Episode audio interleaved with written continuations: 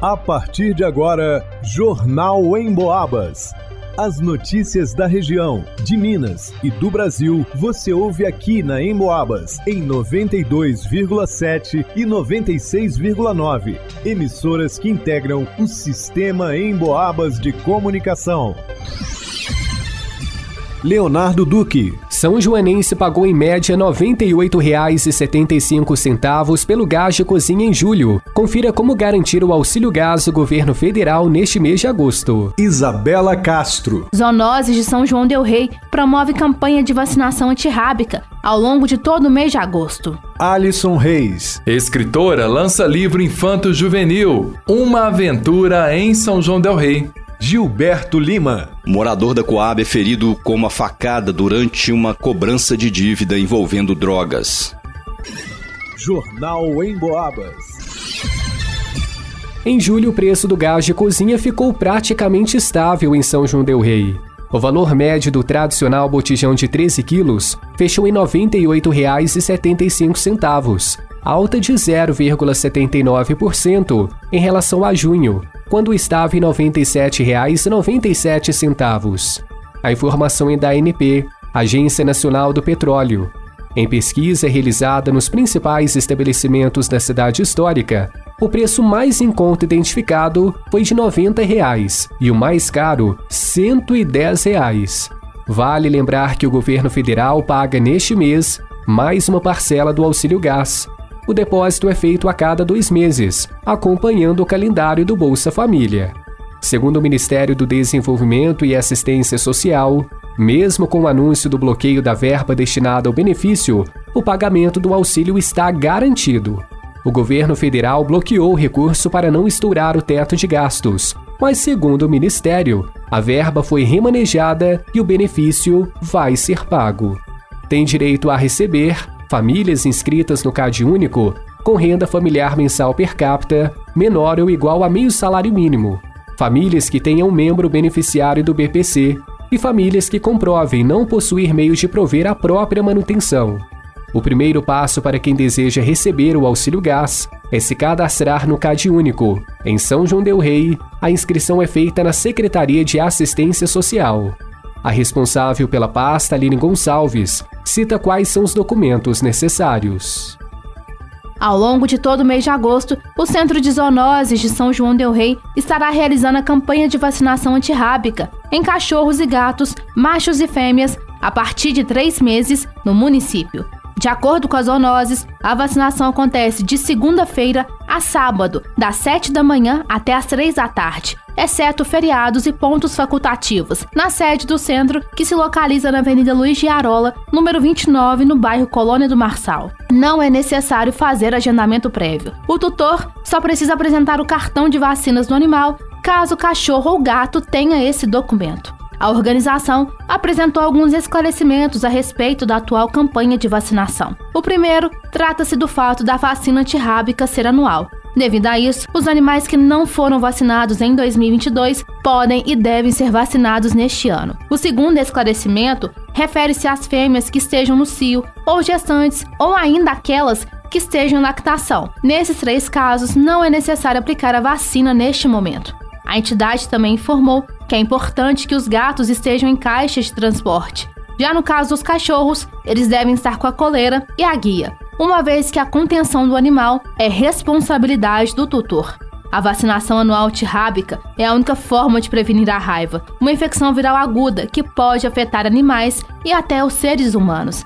A raiva tem índice de letalidade de quase 100%. Para outras informações, entre em contato com o Centro de Zoonoses através do WhatsApp 32 99859 8151. Para o Jornal em Boabas, Isabela Castro. Um livro que conta de forma lúdica as aventuras de duas crianças que invadem o espaço urbano de São João Del Rei para contar um pouco da história dessa cidade histórica. Uma aventura em São João Del Rei está sendo lançado e tem como autora Leninha Pinto, uma professora são joanense que é filósofa de formação, especialista em história, ética e cultura barroca, que há mais de 20 anos conduz centenas de alunos em suas aulas repletas de conhecimento e curiosidades. A autora conta por que sua obra é imperdível aos amantes da leitura e ainda revela os principais desafios na produção de seu livro. O livro é imperdível para as crianças. Por quê? Porque além de ser muito colorido e chamativo, a linguagem é muito lúdica. Então, vocês, crianças que adquirirem o livro, vão conseguir interagir de forma positiva dentro do cenário barroco de São João del Rei. Os desafios da produção são grandes, mas nada supera ah, o prazer e a felicidade quando encontramos a obra pronta.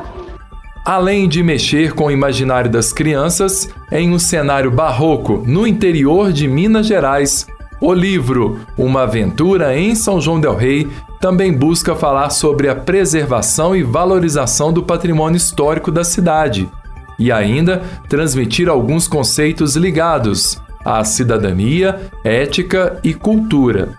O lançamento presencial da obra acontecerá em agosto no Solar da Baronesa, em São João Del Rei, mas ainda sem data definida. O livro já pode ser adquirido de forma online nas principais plataformas virtuais do ramo ou através do Instagram da autora, arroba Pinto. Para o Jornal em Boabas, Alisson Reis. Na tarde de ontem, um homem de 58 anos procurou uma unidade policial depois de ter sido vítima de violência em frente à sua residência na Coab, em São João Del Rei. Ele disse à polícia que por volta do meio-dia de ontem, foi abordado na porta da sua residência por dois infratores menores de idade, sendo uma menina, usando roupas de homem, e um menino. Os dois cobraram da vítima a quantia de 50 reais, alegando ser uma dívida de drogas. O cidadão disse aos policiais que já foi usuário de entorpecentes, mas não se recorda da referida dívida. Após informar a dupla que não tinha dívidas com eles e que também não possuía dinheiro para quitar a cobrança, um dos menores deu uma facada no seu ombro esquerdo, gerando um corte no local. A vítima então entrou em casa e foi socorrida por uma sobrinha que o levou até a UPA. Ele não soube informar quem seriam os menores infratores, mas os mesmos são moradores da Coab e teriam envolvimento com tráfico de drogas naquela região. Para o Jornal em Boabas, Gilberto Lima.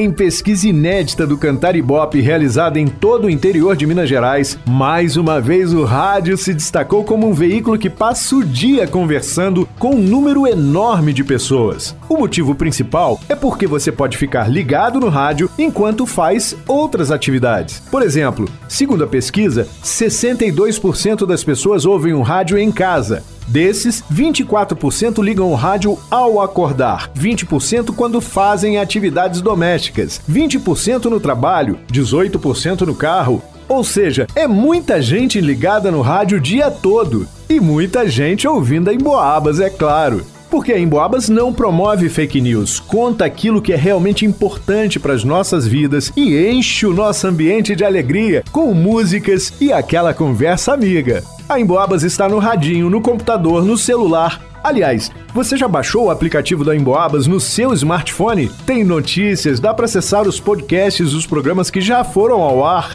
e pode ouvir ao vivo a Emboabas 92,7 se gosta de mais informação ou a Emboabas 96,9 se gosta de mais música. É muito fácil, só acessar a sua loja de aplicativos no smartphone e procurar Rádio Emboabas. Vai lá!